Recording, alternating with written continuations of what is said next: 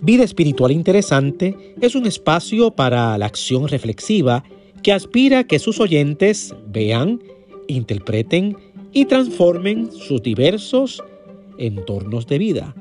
Todo lo que es verdadero, todo lo justo, todo lo honesto, todo lo puro, todo lo amable, todo lo que es de buen nombre, si hay virtud alguna en esto, pensad. Te habla Norberto Domínguez y te doy la bienvenida al podcast Vida Espiritual Interesante.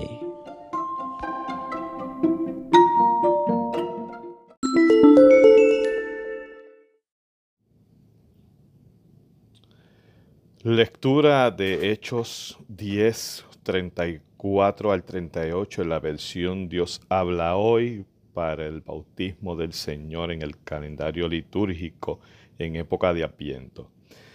Pedro entonces comenzó a hablar y dijo, Ahora entiendo que de veras Dios no hace diferencia entre una persona y otra, sino que en cualquier nación acepta a los que los reverencian y hacen lo bueno. Dios habló a los descendientes de Israel anunciando el mensaje de paz por medio de Jesucristo, que es el Señor de todos. Ustedes bien saben lo que pasó en toda la tierra de los judíos, comenzando en Galilea después que Juan proclamó que era necesario bautizarse. Saben que Dios llenó de poder y del Espíritu Santo a Jesús de Nazaret y que Jesús anduvo haciendo bien y sanando a todos los que sufrían bajo el poder del diablo. Esto pudo hacerlo porque Dios estaba con él. Y esto es palabra de Dios. Amén. Paz en la tierra, respeto al hombre, mano con mano con Dios haciendo horizonte. La paz es la sensación que un momento sublime al espíritu redime, enaltece el corazón. Pero hay una condición importante por demás para quien buscando va de su esencia la primicia, de lucha con la justicia, el que quiera tener paz. Cierro la cita de una canción de Dani Rivera con el título que también lleva esta reflexión, Paz en la Tierra. El texto que nos ocupa es parte de la predicación de Pedro que se encuentra en el capítulo 10, versos 34 al 43 del libro de los Hechos que tiene como destinatarios a un auditorio gentil, es decir, no judío, contrario a los otros discursos que tienen como destinatarios al pueblo o a las autoridades religiosas de Jerusalén y que encontramos en el capítulo 2, en el capítulo 3, en el capítulo 4 y en el capítulo 5 del libro de Hechos de los Apóstoles. Deseo compartir unos datos sobre el tema de la paz para esta celebración del bautismo del Señor que nos lleva a reflexionar sobre nuestro propio bautismo. Es en el bautismo donde compartimos y nos comprometemos con el ministerio de Jesucristo en la construcción de un mundo donde reine la paz con justicia. La paz de Jesucristo supera las barreras que dividen a los pueblos, es el primer punto que quiero traer. Pedro comienza expresando que Dios no hace acepción de personas, según el verso 34, dando a entender la existencia de una división entre judíos y gentiles. ¿En qué consiste esta división y cuál es la, esta prohibición y en qué se funda? En realidad, ningún precepto de la Torá prohíbe el contacto con un pagano gentil. El extranjero que vive en Israel debe ser tratado con respeto, según leemos en el libro de Levítico y en el libro de Deuteronomio. En la erudición bíblica se dice que la práctica de romper con la impureza de los paganos se impuso progresivamente después del exilio. Eso lo leemos también en el libro de Esdras y lo leemos en el libro de Nehemías. En el Nuevo Testamento, la discriminación contra los no judíos se refleja en Mateo, en el capítulo 15 y en el capítulo 18, y la multitud de Jerusalén no quiere entrar en el pretorio para no contaminarse antes de la Pascua, según el Evangelio de Juan, capítulo 18, verso 28. Cuando leemos Efesios capítulo 2, verso 14, habla del muro de separación que dividía ambos pueblos, que puede referirse a un odio religioso. Al comienzo de la era cristiana, hubo dos factores que exacerbaron la segregación. Por una parte, la influencia creciente de la piedad farisea centrada en las cuestiones de pureza. Por otra parte, la ocupación romana de Palestina que imponía una presencia impía en la Tierra Santa.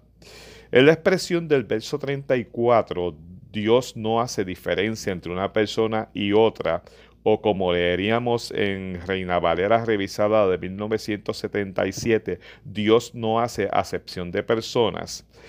Eh, Pedro hace desaparecer todo prejuicio arraigado por la tradición para dar paso a una nueva forma de pensar. En el Antiguo Testamento se utiliza esta fórmula para decir que Dios es un juez imparcial e incorruptible, según Deuteronomio 10, 17, o para advertir a los jueces humanos que no favorezcan a los ricos en detrimento de los pobres y de los débiles, y que leemos tanto en Levítico como en Deuteronomio. El Nuevo Testamento hizo un uso judicial de la expresión Dios es el juez imparcial que juzgará a cada uno según sus obras. Y de eso pues leemos en la carta a los colosenses, a la carta a los efesios y en la primera carta de Pedro.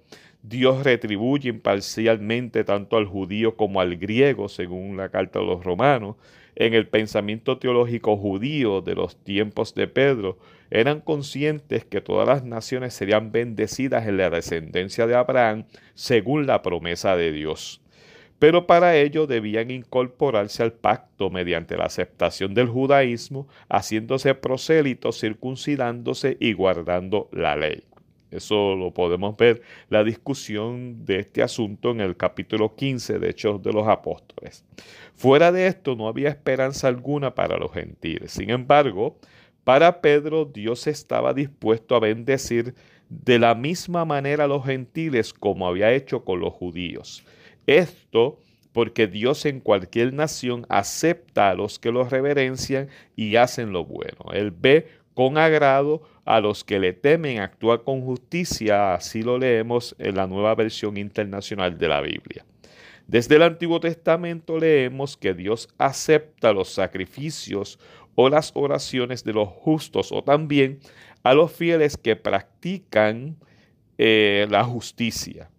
Dios está dispuesto a aceptar a todos de cualquier nación de la tierra, como lo es con el caso de Cornelio y su familia, según leemos en el capítulo 10 de Hechos de los Apóstoles, la barrera de separación que se había establecido en la historia entre Israel y los demás pueblos había sido derribada definitivamente en la obra de Cristo. Ciertamente, la paz de Jesucristo supera las barreras que dividen a los pueblos. Lo otro que quiero mencionar es que la paz de Jesucristo son buenas noticias para las personas. El objeto de esta buena noticia es la paz realizada por medio de Jesucristo, el crucificado y resucitado, según leemos en el verso 36 del capítulo 10 de Hechos de los Apóstoles. Esta paz hay que entenderla a la vez entre Dios y los seres humanos y en las experiencias de las personas entre sí. Por su vida, su muerte y resurrección, Cristo se ha manifestado como Señor para toda la humanidad y no solo para el pueblo de Israel. El concepto paz expresa no precisamente la ausencia de guerra o la ausencia de conflicto en un sentido social o militar, sino el shalom, el estado de desprendimiento, prodigalidad, altruismo, liberalidad, dadivosidad y generosidad, también de bienestar que viene de Dios y que incluye concordia, armonía, orden, seguridad y prosperidad. Esta experiencia que viven los seres humanos viene a través de Jesucristo. Es la básica proclamación apostólica. Es el bienestar, la prosperidad material y espiritual, así del individuo como de la comunidad. Es esta experiencia del shalom en función y en responsabilidad que tiene el ser humano hacia otro ser humano. También la paz tiene que ver con las buenas relaciones entre varias personas, familias, pueblos y la paz es signo de los tiempos mesiánicos, según leemos en Lucas 1.79 y 2.14. Jesús es quien da la paz, según leemos en el Evangelio de Juan en el capítulo 14. Dios es Dios de la paz, según la carta de Pablo a los Romanos en el capítulo 15 y Cristo es nuestra paz, según leemos en Efesios 2.14. El ser humano alcanza esta paz por su comunión con Cristo. La paz es fruto del Espíritu, según leemos en la carta a los Gálatas capítulo 5, verso 22. Y Pedro asume que la familia de Cornelio ya tenía información sobre estos hechos. Dios anunció la paz por medio de Jesucristo. Jesucristo fue el mensajero de la paz divina y Señor de todos. La paz de Jesucristo son muy buenas noticias para las personas y para las comunidades. Lo tercero que quiero mencionar es que la paz de Jesucristo transforma la vida de las personas y de las comunidades. Pedro les recuerda al auditorio lo que era conocido de todos en aquel tiempo, que había comenzado a divulgarse desde Judea y Galilea en relación con los hechos históricos sobre Jesús, según el verso 37 al 38 del libro de los Hechos de los Apóstoles en el capítulo 10. La historia conocida y divulgada de él comienza desde el tiempo del bautismo que Juan proclamaba. Los hechos ocurridos no tuvieron lugar en un solo punto geográfico, sino que se llevaron a cabo por toda Judea y Galilea. Estos acontecimientos históricos, concretados en hechos prodigiosos, en enseñanzas e incluso en incidentes con los religiosos de su tiempo, estaban de boca en boca y habían llegado a Cesarea siendo conocidos por los presentes en casa de Cornelio no iba a presentar nada nuevo, sino llamar la atención de todos a los que le era conocido. En los versos 37 y 38, Pedro quiere anclar el mensaje cristológico en el espacio y en el tiempo comienza con el bautismo de Jesús por Juan el Bautista, lo que demuestra su obediencia. Le sigue la experiencia vivida de ser ungido por el Espíritu Santo, lo que evidencia su poder, según Lucas capítulo 3, versos 21 al 22. Y finaliza con la expresión de que Jesús anduvo haciendo el bien porque Dios estaba con él. En el bautismo Jesús recibe el Espíritu como todos los profetas y a través de la voz de Dios se da testimonio sobre la importancia de la persona de Jesús. Esa voz confirma la autoridad divina de Jesús y le prepara para el ministerio público de transformación de las personas y las comunidades como algo que está de acuerdo con la voluntad de Dios. El cuarto asunto que quiero traer sobre el texto y que es una aplicación sobre el tema de la paz es que la paz de Jesucristo es importante para la sociedad hoy. Si deseamos saber cómo la paz de Dios se hace presente hoy, es importante definirla dentro de la tradición judeocristiana. Anaida Pascual Morán, en su libro Fuerza de Espíritu, Fuerza de Paz, afirma que la paz positiva se entiende a partir del concepto bíblico shalom que presenta la paz como un estado de armonía con justicia solidaria hacia todos los oprimidos y excluidos de la tierra. Esto se puede relacionar con la búsqueda de logros sociales, políticos y económicos de igualdad, según son expresados en la Declaración Universal de Derechos Humanos, el Pacto Internacional de Derechos Civiles y Políticos y el Pacto Internacional de Derechos Económicos, Sociales y Culturales. Esto supone una sociedad donde los derechos humanos son respetados, un estado en el que la justicia se convierte en piedra angular de las relaciones humanas, porque no existe paz sin justicia, ni justicia sin paz, según podemos leer en el Salmo 85, verso 10, y en la carta de Santiago, capítulo 3, el verso 18.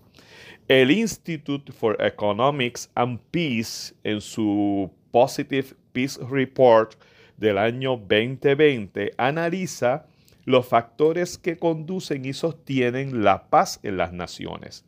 Allí definen paz positiva como las actitudes, instituciones y estructuras que crean y sostienen sociedades pacíficas. De ahí que desarrollan un índice para medir la paz positiva en las naciones que consiste de ocho pilares que pueden servir de guías para entender la presencia de la paz de Dios en la sociedad hoy. Si queremos una nación con paz positiva es necesario tener primero un gobierno que funcione eficazmente a través de servicios públicos de calidad para la ciudadanía que evidencie estabilidad política y desarrolle confianza y participación ciudadana. Segundo, un entorno empresarial sólido con apoyo gubernamental. Tercero, distribución equitativa de los recursos que aseguren el acceso a una educación y salud pública de calidad. Cuarto, la aceptación de los derechos de los otros con leyes que garanticen los derechos humanos y libertades básicas y los derechos económicos, sociales y culturales para todo ciudadano. Quinto, relaciones pacíficas e integradas con otras naciones con sistemas políticos estables y bajos conflictos internos. Sexto, libre flujo de información a través de medios libres e independientes que compartan el conocimiento para mejorar la toma de decisiones de manera racional en tiempos de crisis. Séptimo, alto nivel de capital humano donde se promueve la educación y el desarrollo del conocimiento de los individuos a fin de atender el cuidado de los jóvenes, la participación política de estos, el capital social y la productividad económica. Y octavo, bajo niveles de, bajos niveles de corrupción que promuevan la confianza ciudadana en sus instituciones y un uso adecuado y eficiente de los recursos del gobierno.